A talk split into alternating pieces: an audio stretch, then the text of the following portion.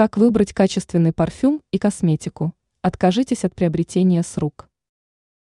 Приобретая косметику, нужно отказаться от сделки с уличными торговцами или торговыми точками с сомнительным внешним видом. Если у компании отсутствует фирменное название, юридический адрес и график работы, то у них лучше не покупать товары. Сама продукция должна соответствовать определенным требованиям.